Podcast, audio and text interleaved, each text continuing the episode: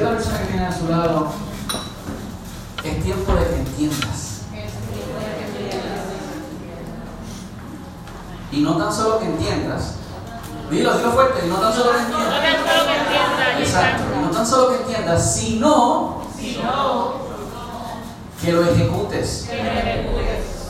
¿Sabes? Muchas veces entendemos cosas, pero no las llevamos a cabo, ¿cierto? Muchas veces este, sabemos lo que tenemos que hacer, pero no lo hacemos.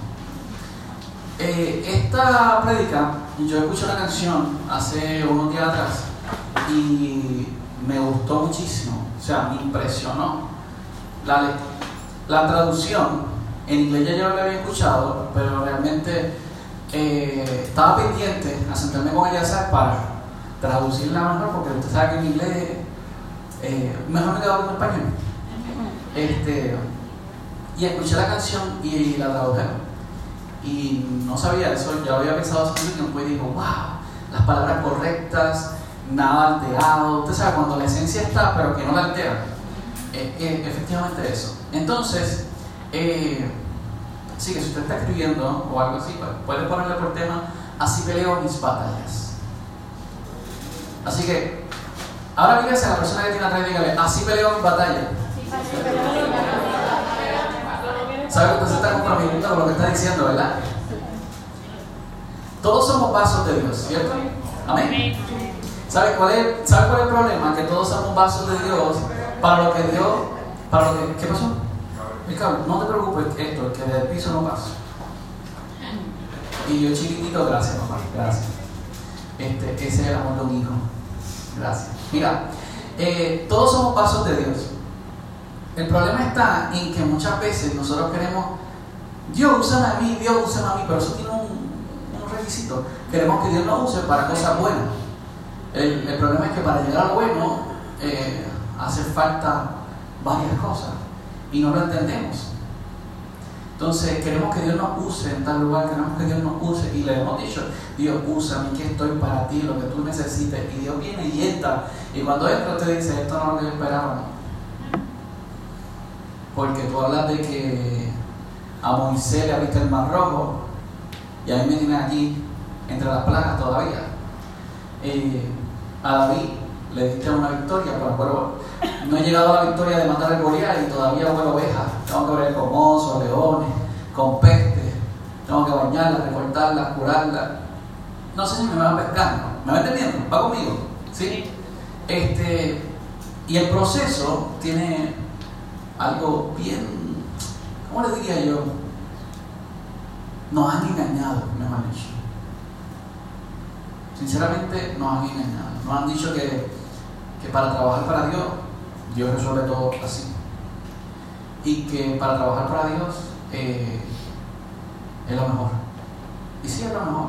Todo tiene, todo tiene un premio al final. Como, como toda la vida. Ustedes, los que son padres, saben que si el hijo hace algo bueno, pues, mira, yo era un colgado en la escuela. Y cuando yo sacaba una D, papi me llevaba el King y McDonald's. Y yo disfrutaba eso como nunca. Porque a mí no me entraba en la escuela por ningún lado. Pero era mi premio, porque me había superado. Mientras otros tal vez le, exigían que sacara A, B, mi papá solamente me exigía que sacara C o una D por lo menos, para pasar de grado. Aunque todos los años cogía verano, pero bueno, eso no. En fin. Así pero mi batalla. Mira, hay dos tipos de batalla. Ah, y otra cosa que le quiero decir. Eh, la batalla eh, eclesiásticamente se le conoce como que la tormenta. Estoy pasando una tormenta. No sé si lo he escuchado. Ay, hay que orar por fuera lo que está pasando, mira. O un huracán terrible. Pero en el Evangelio, en el mundo, hay diferentes tipos de batalla. Muchos tipos de batalla. Usted puede tener batalla este, financiera, batalla esto, batalla lo otro, bla, bla, bla, batalla. En el Evangelio solamente hay dos. En la física y la espiritual. Así que estas dos batallas son lo que nos rigen a nosotros en cómo nosotros actuamos.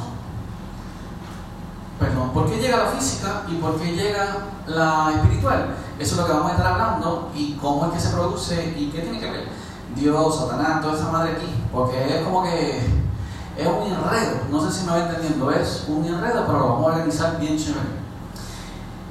Vamos a buscar la espiritual primero, para entenderla. Primera de Samuel 16, 14 al 18. Y lee, lo puedes leer, por favor, gracias.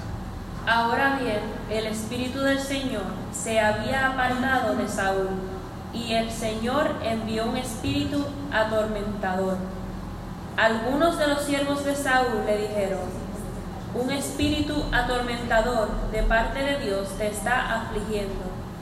Busquemos a un buen músico para que toque el arpa cada vez que el espíritu atormentador te aflija. Tocará música relajante y dentro de poco estarás bien. Me parece bien, dijo Saúl. Búsquenme a alguien que toque bien y tráiganlo aquí. Entonces un siervo le dijo a Saúl, uno de los hijos de Isaí de, de Belén tiene mucho talento para tocar el arpa.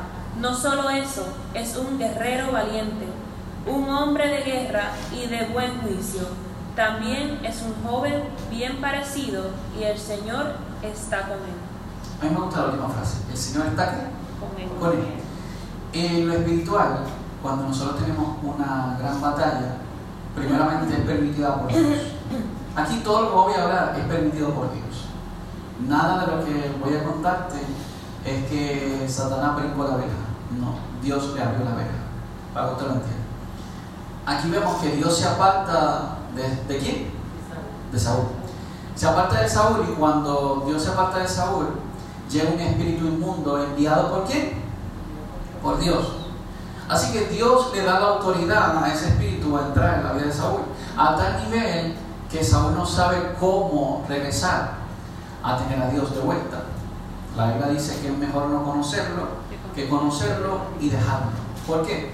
Porque cuando tú lo conoces, mira, la gente que está ahora mismo en el mundo, que no conoce a Dios, que no tiene una experiencia con Dios, eh, Satanás no le interesa, no, no tiene ningún tipo de valor. Así que cuando usted ya conoce la verdad y conoce el Evangelio de Dios y después se va al mundo, usted tiene un gran valor para Satanás porque prefiere tenerte allá porque hay promesas dadas a tu vida. ¿Me va entendiendo, verdad? Así que por eso la palabra dice que es mejor no conocerlo que conocerlo y dejarlo. Aquí vemos a un hombre que Dios se le aparta y, y hay, hay algo que a mí me impresiona. Él busca a alguien que tenga aquí a Dios. ¿Para qué? ¿Para que toque qué? El alfa. El alfa, para que usted entienda, era un símbolo de adoración. Aquel que tocaba alfa era algo espiritual, era algo como místico, algo así bien, bien celestial, de paz, de tranquilidad. Entonces, aquí vemos una batalla espiritual que la solución es traer a otro y tratar de que en los momentos de ataque se quede todo tranquilo. Bueno, te voy a contar. Ya no estamos en los tiempos de Saúl, no estamos en los tiempos de, de David. Así que nuestra boca se ha convertido en el alfa. ¿Cierto? ¿Cierto no? Se ha convertido en el alfa. Así que si nuestra boca se ha convertido en el alfa, significa que nosotros tenemos la capacidad de hacer que una batalla espiritual retorne y se vaya. ¿Me va entendiendo, verdad? ¿Cuál sería la clave aquí? La adoración. Así que yo necesito que usted tenga esto en mente en todo momento. La adoración realmente ha, ha hecho que los cielos manden guerreros a batallar por nosotros. La adoración a Dios es la clave de todo tipo de batalla. Una persona que no puede adorar no puede salir de su batalla. Una persona que no puede, no puede hacer lo que, lo que Dios le mandó a hacer en momentos de dificultad espiritual, si no sabe adorar, no va a llegar a ningún lugar. Las murallas de Jericó fueron derribadas con un grito de alabanza, para que usted lo sepa. Así que si usted tiene murallas a su alrededor en lo espiritual y a usted se le hace difícil eh, adorar, a usted se le hace difícil eh, buscar la presencia de Dios, usted en lo espiritual está apagado, pues le tengo una clave. Comience a alabar. comience a adorar. Y la batalla espiritual, así se pelea. Amén. Amén. ¿Va conmigo? ¿Sí? Gracias. En lo físico, mire, le cuento lo espiritual primero porque lo espiritual es corto, es una simple clave. Es así, adorar. Usted necesita que las cosas espirituales de su vida, mire, usted no tiene que saber ni cantar, usted no tiene que saber orar, usted no tiene que saber tanto de la Biblia, usted no tiene que saber tanto de nada, usted adore, adore como los pajaritos de la mañana. Amén. En lo físico, a mí esta es la más que me gusta, porque mucha gente la habla y dice que Dios se contradice en varias cosas. Pero hoy vamos a explicarle por qué. Dios nunca se contradice. La Biblia está llena de palabras de diferentes eh, idiomas y cosas que cuando uno lo lee todo en español parece que Dios se contradijo, pero Dios no se contradice en nada. Todo está fríamente. Eh, en lo físico, yo creo que vayamos a Job 1, 21 al 22. Lo puedes leer cuando puedas. Y dijo, Desnudo salí del vientre de mi madre, y desnudo estaré cuando me vaya. El Señor me dio lo que tenía, y el Señor me lo ha quitado. Alabado sea el nombre del Señor. A pesar de todo, Job no pecó, porque no culpó a Dios. No sé si te dan cuenta, pero en lo físico también, ¿cuál es la clave? La oración. Viene siendo lo mismo. Dios ha quitado, Dios dio, Dios ha quitado, y hay una versión que dice, sea el nombre de Jehová que glorificado. Así que la alabanza en lo físico también funciona. Esto en otras palabras, tenemos la llave que abre lo espiritual y abre lo físico. Pero hay una clave que dice Jehová dio y Jehová quitó. Estamos haciendo lo mismo que pasó con Saúl. O sea, que Dios también quita. ¿Verdad? Este proceso es un poco complicado el de Job. Eh, y nos vamos a centrar un poquito en él. Pero eh, yo quiero que usted entienda algo de Job. ¿Alguien se sabe la historia de Job? Todos no la sabemos, ¿verdad? Un hombre de gran abundancia en la tierra, el cual este, Satanás se le acerca y le quita todo eso. Pero todo esto fue con permiso de Dios. Como le dije al principio, aquí nada sucede para los hijos que no tengan permiso de Dios todo tiene, todo se maneja. Mire, yo creo que usted entienda algo. Eh, le hablo de estas dos batallas, la espiritual y lo físico, cuando usted camina en la voluntad de Dios. Si usted está fuera de la voluntad de Dios, no, no, no me meta, no me meta estas, estas dos, ni en lo espiritual ni en lo físico, porque no va. No sé si me entiende. Soy más claro, si usted está en pecado, no me digan que está pasando la batalla porque Dios lo permitió. ¿Me entiendes? Somos sabios, gente, gente que sabemos dónde estamos parados. Si usted está en pecado, no me venga a decir, pastor, es que estoy pasando la batalla de lo físico. No, estoy pasando la batalla de lo espiritual. Este, sea sabio, analice usted mismo. Porque eh, me ahorra tiempo y se ahorra tiempo usted. Nos podemos encerrar en el cuarto y comenzar a adorar. Nos podemos eh, coger la iglesia y comenzar a adorar. Y ya, lo demás conlleva consejería, conlleva tiempo, conlleva eh, para sacarlo de ese hoyo como usted se metió. Amén. ¿Va conmigo? Sí. Bueno, ¿sabe que todo esto fue con permiso de Dios? Lo dice en Job 1, 6 al 12. Ahí vamos a ver el permiso de Dios con Job. Lo a leer. Un día, los miembros de la corte celestial llegaron para presentarse delante del Señor. Ahora está bien para que usted lo pueda entender, cuando dice que los miembros de la corte celestial, es que eh, yo necesito que usted entienda algo. Cada oración que usted hace, hay una reunión en una corte en el cielo. Esto lo estoy tratando de llevar para que usted lo entienda. Hay momentos de guerra espiritual donde usted va a alzar su voz y va a gritar. Pero hay momentos donde la tela de juicio sobre usted está en juego y usted no puede entrar a gritar. ¿Usted entra a la corte gritando? Héctor, ¿se entra a la, a la corte gritando? No, jamás. ¿Qué pasa si, qué pasa si yo entro a la corte gritando? ¿Cómo?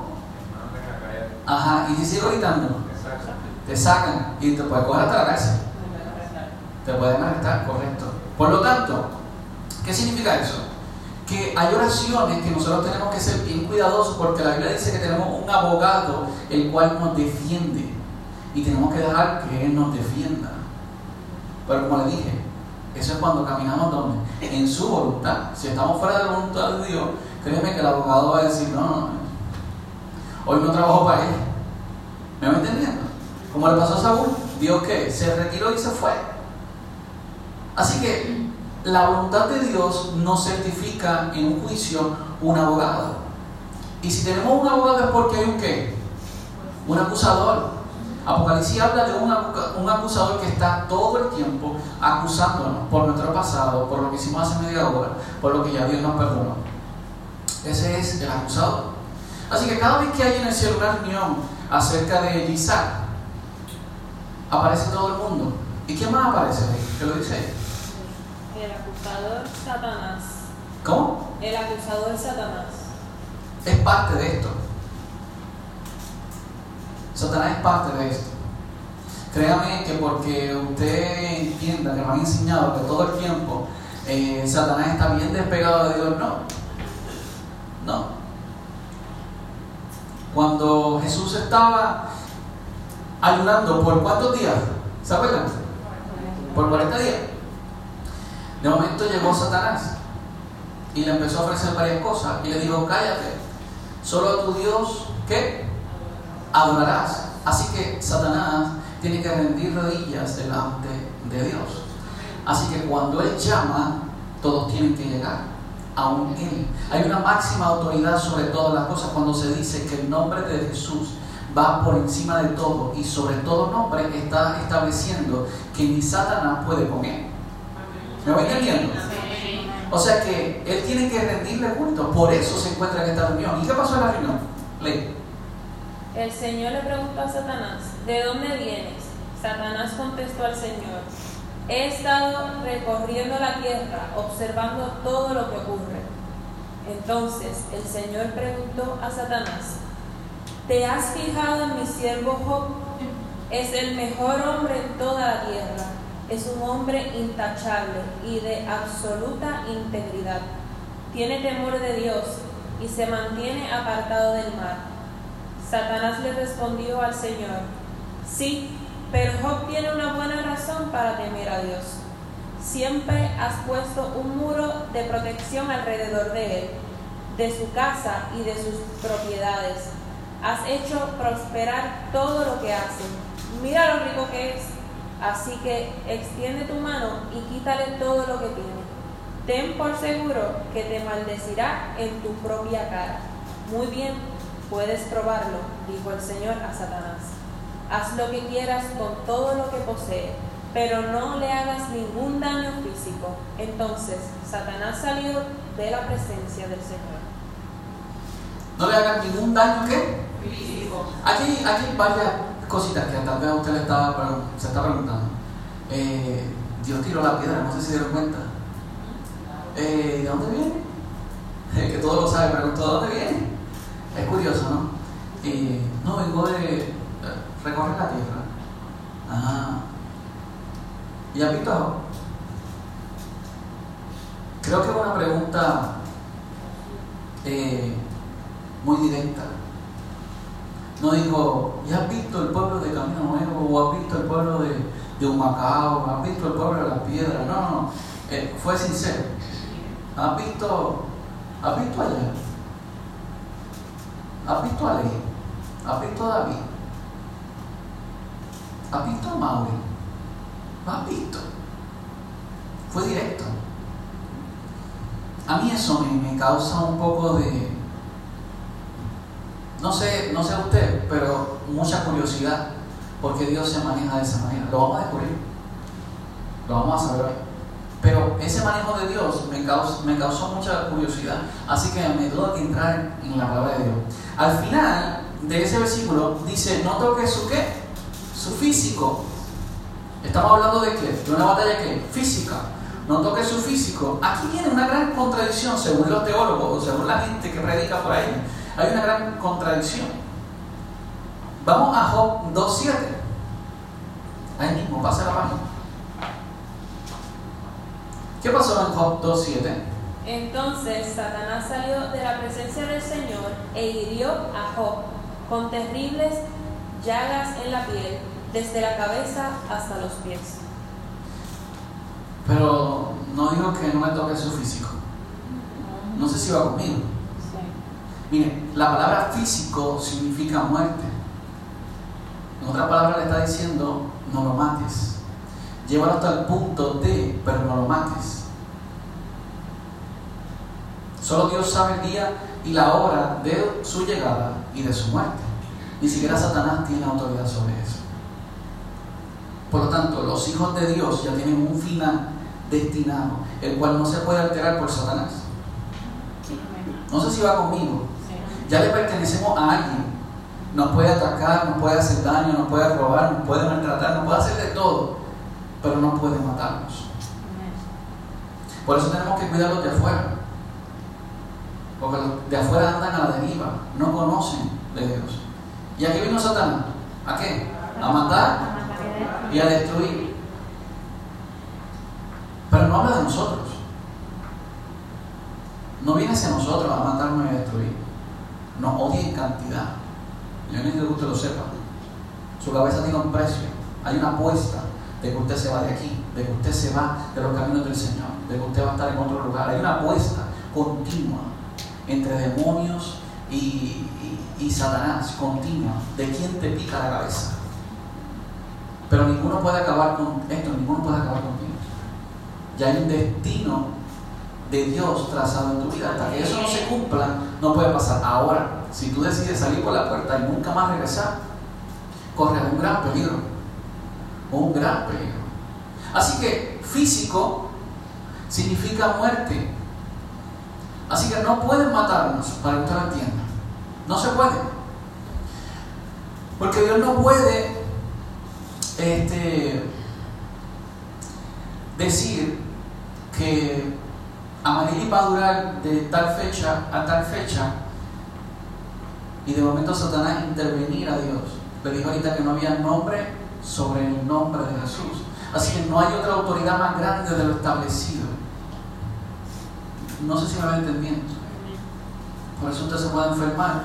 Usted puede llegar al lazo de la muerte por un ataque del enemigo, por una batalla del enemigo, pero no va, a, ver la muerte, porque los propósitos de Dios en usted todavía no se han cumplido. Hace tiempo atrás yo venía en un avión, ah, estaba volando de, dentro de Chile para poder llegar al aeropuerto y salir a Colombia para poder llegar aquí, bueno, casi cinco días para llegar aquí. Este, y en uno de esos aviones pasamos por eh, los Andes, no sé si han escuchado esa montaña. Este, y pasamos. Hay mucha nieve, muchas tormentas de nieve, eh, mucha bruma. Y el piloto lo dice que vamos a tener algunas turbulencias. Yo no sé por qué, para mí las tormentas y las catástrofes así me dan sueño. No sé por qué. De verdad, me da como un sueño. Y yo me dormí antes de llegar ahí. Yo le escuché, vamos a pasar por aquí. Y yo me dormí, estaba todo el mundo como que, wow, vamos a pasar por ahí, hay una tormenta ahora mismo. Cuando estamos pasando, eh, yo me levanto, porque el avión estaba literalmente jamás. Yo me levanté como tres veces del asiento y si el cinturón no me digo tener puesto, me doy en el techo, para que usted pueda entender. Este, y me levanto del susto, pero miro para el lado y está la señora eh, haciéndose la cruz, otro rezando, otro gritando, otro por los santos, otro por aquello, por lo otro. Y tengo una viejita que me, tenía la mano agarrada al lado y me apretaba duro y duro y duro. Yo dormía y ella me la tenía apretada hace rato. Y la tenía tan fuerte agarrada que me dice, ¿cómo tú puedes dormir con? Y yo le digo, mire señora, y no sé, me salió del corazón. Le dije, es que este avión no se va a caer. Y ella me mira y me dice, ¿y cómo puede estar tan seguro? Y yo le digo, porque es que hay unas promesas dadas de parte de Dios. Y esa promesa la saben usted porque yo ando aquí. Así que esto no, va, esto no va a llegar más lejos. Esto va a pasar. Y me acosté a dormir. Cuando llegamos a Colombia, que nos bajamos, la viejita ya le había dicho lo que yo le había dicho a ella a casi medio avión. Ese es el hombre de la fe. ese es el hombre que tiene fe. Y todo el mundo, wow, qué fe, qué es esto, qué es aquello. Yo no sé qué fue lo que pasó después que yo me volví a acostar a dormir. Pero sé que estuvo feo la situación. Y, y honestamente se lo digo, no por quillo, no por echarme, no por echármela, ni nada de eso. Se lo digo sinceramente, si usted tiene la actitud correcta, no hay nadie ni nada que le pueda hacer daño a usted. Satanás está con, con los hijos de Dios, nos viene a asustar. Simplemente anda asustándonos para que nos desviemos del camino. Es un susto lo que está echando en nuestra vida. Son sustos diarios. Son sustos diarios. Los cuales no pueden acabar con su vida. Porque hay una promesa perfecta. Hay promesas sobre nuestras vidas. Hasta que no se vea cumplida, la muerte no puede llegar. Amén. Miren,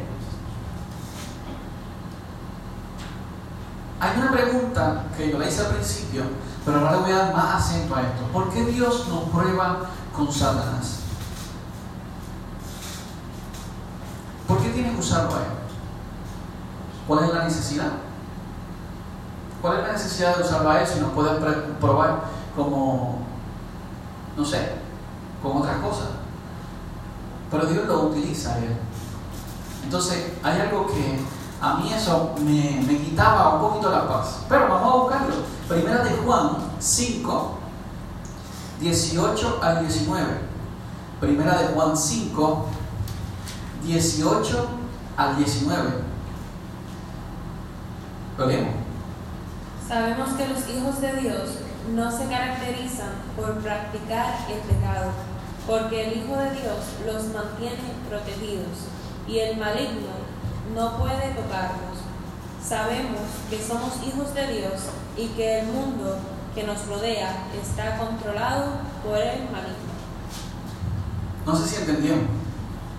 Es como que un, eh, como un refrancito de esos que son complicados de entender. Pero está fácil. Para que usted lo pueda entender más fácil, ¿qué dice al final? Léeme la última oración. Somos hijos de Dios Ajá. y que el mundo que nos rodea está controlado por el maligno. Está controlado por el maligno. Esa fue la autoridad que le dieron a Satanás. Así que Dios nunca, nunca rompe las reglas. Si no rompe las promesas, no puede romper sus reglas. ¿Me va entendiendo? Si Él rompe las reglas, sus promesas no llegan nunca. Así que, como Él no puede romper las reglas, hay alguien que tiene el control en este mundo. Así que Él es el indicado de que usted pase batallas, pase momentos duros y difíciles, tanto en lo espiritual como en lo físico. Amén. ¿Van conmigo? ¿Sí? Ok. Todos sabemos que somos hechos a imagen de quién? De Dios. Eso lo dice en Génesis. Eh, Jesús dijo, ser imitadores de mí, como yo de mi Padre. Mateo, Juan, Lucas, todos los Sed santo, porque qué? Yo soy santo. ¿Se acuerdan al principio cuando le, dije, cuando le dije, todos somos vasos de Dios? Es complicado. Es muy complicado ser un vaso de Dios. Estas tres frases la iglesia la ha dicho día tras día, la grita viva voz. Es santo porque ya soy santo. Pero eso conlleva. ¿Usted sabe lo que conlleva la purificación de la santidad?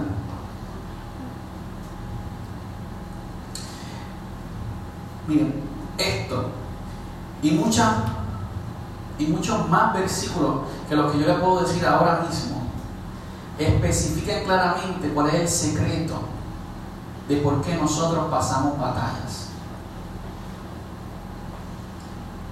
Dije uno ser imitadores de mí, como yo de mi Padre. ¿Quién lo dijo? Jesús. Hay otro que dice, coge tu cruz y sigue. Son promesas. Coge tu cruz y sigue. Trae tus cargas, etcétera, etcétera, etcétera, etcétera. Pero hay algo que, que nosotros tenemos que entender. Y es que el ser imitadores de Jesús conlleva algo. Llegar a esa cruz. Y aunque usted no lo crea, usted tiene que ser sacrificado. Y a lo mejor usted dice, ¿cómo? No es, no, no, es, no es sacrificarse usted para algo, es que usted sea sacrificado como Jesús. Porque yo no sabía, ustedes son los Jesús de este tiempo. Y todo se repite. Él es el mismo ayer, hoy y siempre. No es que voy a buscar una cruz como la que nos hizo por ahí eh, Juan José. Lo voy a poner ahí empiezo. Vamos a empezar con Eliazar a crucificarlo. No, no. Es que vamos a ser crucificados. Vamos a ser sacrificados con un solo motivo. Vamos a leer Romanos 12.1. ¿Qué dice? Por lo tanto, amados hermanos, les ruego que entreguen su cuerpo a Dios por todo lo que Él ha hecho a favor de ustedes. Que sea un sacrificio vivo y santo, la clase de sacrificio que a Él le agrada. Esa es la verdadera forma de adorarlo. Le voy a decir una cosa. Satanás dijimos ahorita que anda buscando a quien que matar y devorar, ¿cierto? Entonces, si Satanás está buscando a quien matar y devorar, hay un Jesús que conoce el Evangelio, que conoce la verdad, hay un Jesús en camino nuevo, que es mejor que Dios diga, y no has visto a Eleazar. ¿Sabe por qué Dios escogió a Job? Para desviar la mirada de Satanás. Dios prefiere que Job fuera sacrificado a que matara a uno que tiene una promesa que todavía no ha llegado a la casa de Dios. No sé si va entendiendo. ¿Me cogen? ¿Están entendiendo eso? ¿Va a agarrar conmigo ahí? En otras palabras, si usted entiende que su batalla es simplemente el proceso para salvar a otro, usted descansa. ¿Va conmigo? O sea que sus líos, sus problemas, tanto en lo espiritual y en lo físico, Dios lo permite para que Satanás se entretenga con usted. Porque usted no lo puede, no lo puede matar. Usted no lo puede llegar hasta el final. ¿Me entiende? Para que Satanás se entretenga que los demás lleguen. Estamos siendo sacrificios para otros. No para usted. Dios, Dios no necesita que usted se sacrifique para usted. ¿Jesús vino a sacrificarse para él? No. ¿Se sacrificó para quién? Para todo el mundo. Así que simplemente esto se repite y se repite y se repite. Así que si nosotros ya entendemos que nuestra batalla espiritual o física es molestada, significa que mi oración y mi alabanza tienen que estar continua porque alguien se está salvando. Amén. Soy el vaso útil que Dios está usando para entretener a algo que le puede hacer daño a otro, le puede causar la muerte. Así que la oración tiene que cambiar, Héctor. Mi oración cambió cuando yo entendí esto. Mi oración ya no es ni por mí, es por aquellos que están luchando, tratando de llegar a esta casa, día y noche, que lo piensan, que dan promesas, sí, sí, yo voy y nunca llegan. Es por ellos. Es por ellos que yo me sacrifico, es por ellos que el ataque viene, es por ellos que Dios me escoge a mí para pasar el proceso, para que ellos puedan llegar en un camino libre. Es para yo darle la gracia. ¿Han entendido el versículo? Es que dar por gracia lo que por gracia. Ya, ahí está. No sé si lo entienden ahora. Es mucho más fácil entenderlo. Sea, yo he recibido una gracia, la cual la tengo que compartir, pero la única manera de yo dar gracia es viendo a la cruz de mis líos y mis problemas, es yendo a la cruz de mi batalla y decir consumado es. Mira, en una oración suya, en momentos de dificultad y de problema, es tiempo de decir, Señor, ya, consumado es, ya lo entendí, ya lo entendí. Este proceso que estoy viviendo ya lo entendí.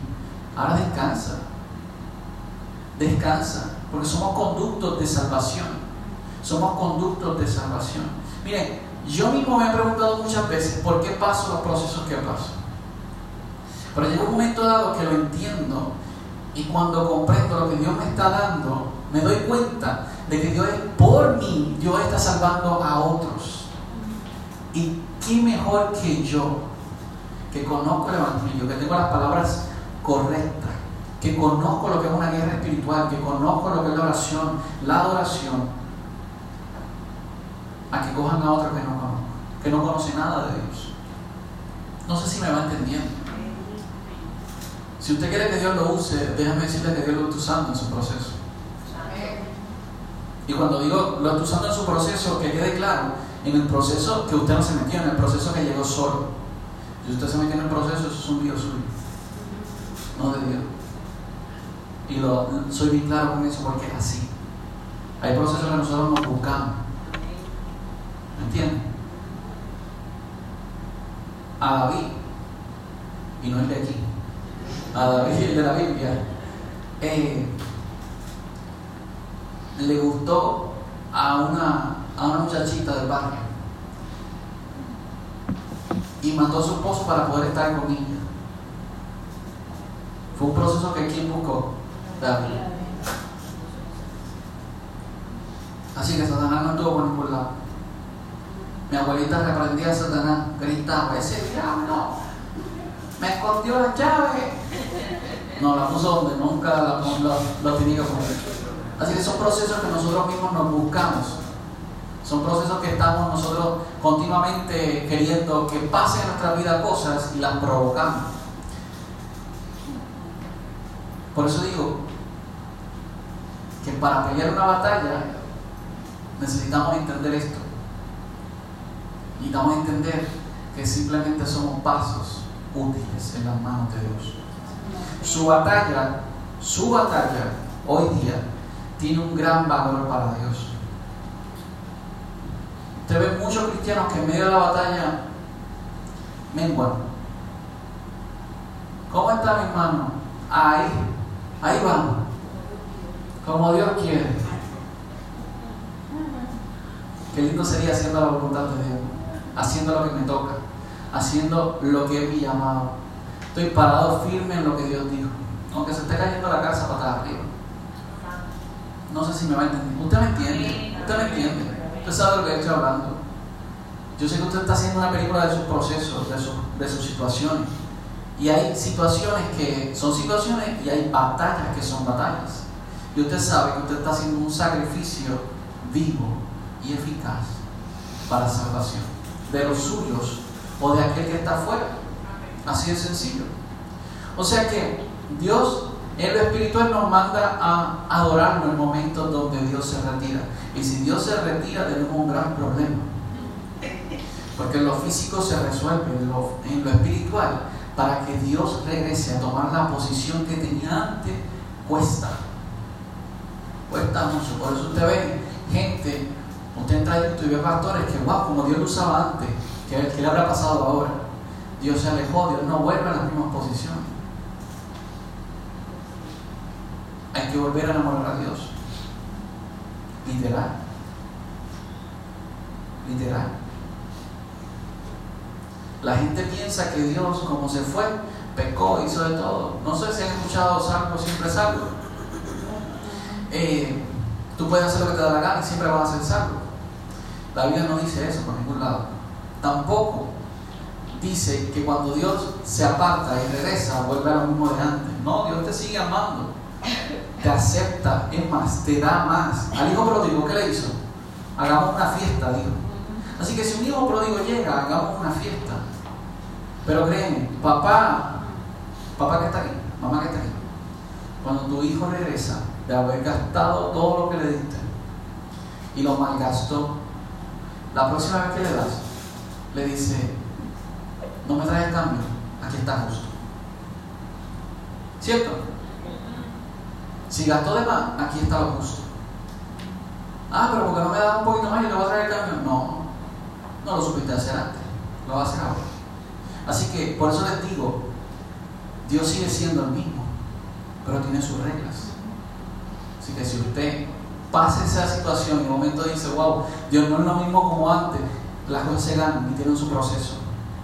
Amén. Amén. Amén. Ok, primera de Pedro 5.8. Y vamos terminando ya. Estén alerta, Cuídense de su gran enemigo el diablo, porque anda al acecho como un león rugiente buscando a quien devorar. Eso es para los cristianos. Como un le- león rugiente buscando a quien devorar. ¿Sabe qué hace el león que ruge? ¿Sabe qué hace? Meter miedo. Porque él no caza.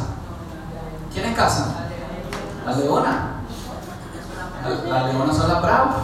Aquí tengo demasiadas. Este, pero llega un momento dado que si el león ruge es para asustar. Esta palabra es para los cristianos. Cuídense. ¿Cómo nos cuidamos? Esa es la pregunta. Cuídense. ¿Y cómo nos cuidamos? Lo llevo repitiendo desde el principio. En adoración y en oración. Es la única manera de cuidarnos. En adoración y en oración. Entendiendo nosotros esto, hacemos que Dios permanezca en nosotros. Aquel que desocupa el lugar de Dios hace que Dios simplemente se enfoque en otras cosas. Así de sencillo. Mire, el Espíritu Santo es lo más sentimental que puede existir en la tierra. Si usted lloró, Él es más llorón que usted. Si usted es amoroso, Él es más amoroso que usted. Y en el momento que tú le hagas una promesa y te digas, nos vemos aquí a las 10 de la noche, que tengo un tiempo contigo, y le fallaste, cada día te va a seguir esperando como fiel amigo. Pero llega un momento dado que ya no se puede hacer más.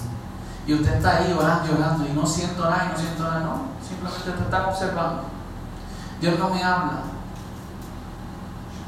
Te desconectaste. Así de sencillo. Te desconectaste. Miren, les digo todo esto para que usted me pueda entender en totalidad de por qué usted está pasando las situaciones que está pasando en su vida. Aquí no hay una guerra. Aquí está haciendo un sacrificio. Cuando viene la guerra son otros 20 pesos. Pero en estos momentos, aquí ninguno estamos en guerra. Estamos poniéndonos nosotros delante para que otros puedan pasar. Estamos abriendo el camino para otros. Estamos siendo nosotros los que van al frente de la batalla. Entreteniendo. Somos la carnada. La carnada ideal. Para que Satanás se desocupe de los que están afuera y puedan escuchar el mensaje porque le tienen los oídos tapados. No sé si va entendiendo. ¿no? Satanás no puede estar en diferentes lugares. Así que cuando encuentra un hijo de Dios, ahí permanece hasta llevarlo hasta el punto de casi la muerte, como Job. Pero aún ahí, quien da alabanza y da gloria a Dios, tiene una gran victoria. Todo se duplica, se triplica, se cuadriplica. Todo. Porque quien vence la batalla, Dios lo premia, como lo dije al principio. Hay un premio esperando a los vencedores. Hay un premio esperando a los vencedores. No sé si me va entendiendo. Amén. ¿Está conmigo aquí? ¿Qué dice Proverbios 24.6? Con esto terminamos. Así que no vayas a la guerra sin consejo sabio. La victoria depende de que tengas muchos consejeros. Eh, les di un consejo ahí. Para que usted analice su vida. Y no se enfoque tanto en la situación, sino en quién está salvando. Amén. Ayer yo tuve un día bien largo y yo no entendía muchas cosas de lo que me está pasando en mi vida. Y estoy, estoy, abriendo- estoy siendo transparente. Aquí hablamos desnudamente porque estamos en el Edén, ¿no? Y una de las cosas que, que a mí me pasaba, ¿verdad? Es que yo decía, Señor, ¿por qué? ¿Por qué? ¿Por qué? ¿Por qué? ¿Por qué? ¿Por qué? ¿Por qué? Hasta que llegué a esta palabra y ayer, en medio de las situaciones que estaban pasando en mi vida y en mi cabeza, una de las cosas que yo le dije a Dios fue, wow, Señor, ¿qué consejo? ¿Qué consejo ahora puedo descansar? Si yo antes descansaba en la tormenta, ahora puedo descansar más todavía. Porque esto pasará. Diga a la persona que tiene a su lado, esto pasará. Pasará.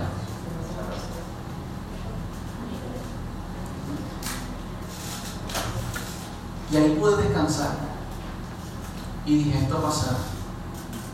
Y le voy a decir una cosa. Comencé a orar por la persona que Dios me puso en su vida. Este ataque era para alguien. Y Dios en la reunión dijo, ¿y has visto a Jonathan? Y hasta nos puso el enfoque. No sé si me va entendiendo. Pero mi oración cambió. Y empezó a por esa vida, la cual Dios está siendo ministrada, está siendo tocada, está siendo llamada. Que Satanás desvió la mirada para atender mi a mí. Que estoy lleno, estoy embaratado de palabras por todos lados. Y no la uso. Porque hay que ser honesto, no lo usamos. Tenemos demasiado dentro de nuestra cabeza. Tenemos demasiada autoridad. Demasiado control de las cosas. Y no lo usamos. Y me pongo en eso, para que usted lo entienda. Estoy siendo transparente. Ayer lo entendí. Mientras pintaba una pared, Dios me ministraba y me decía, dale, dale gracias. Dale gracias al Espíritu Santo, que no se ha ido, que está ahí, aún en medio de la batalla. Entonces entendí de que mis batallas las peleo cuando Dios dice, vengan a la misa y siéntate conmigo a comer. Es comer con Él. Es estar con Él. Entonces mi batalla la gano así. Y así es que peleo mi batalla. Diga a la persona que tiene a su lado, así peleo mi batalla. Póngase de pie, póngase de pie conmigo. Y miren, vamos a hacer algo bien diferente. Yo quiero que usted no ore por usted, ni le ponga la mano a la persona que tiene a su lado, ni pase, ni nada de eso. Yo creo que usted se enfoque y le diga a Dios, Señor, yo estoy pasando este proceso. Esta es mi batalla. Y ahora he entendido por qué soy yo el del sacrificio. Ahora dime a quién le pertenece la gracia que tengo que darle. No sé si me va entendiendo. Da por gracia lo que por gracia hemos recibido. Por lo tanto, comienzo a orar por esa persona que realmente necesita que Dios lo envuelva en cuerpos de amor y te lo traiga. Aquella persona que usted está haciendo el sacrificio por esa persona. Créeme lo que le digo. Esto es muy cierto. Va a tener paz en su corazón. Va a poder descansar. Va a poder ver las cosas que no son como si fuesen. A tal punto que se hagan. Esto es mucho más que pasar el proceso. Para nosotros no pasamos batalla, nosotros simplemente nos están sacrificando por alguien. Y cuando usted entienda eso, cuando usted lo entienda realmente, la vida le cambia. Ora conmigo. Ora conmigo.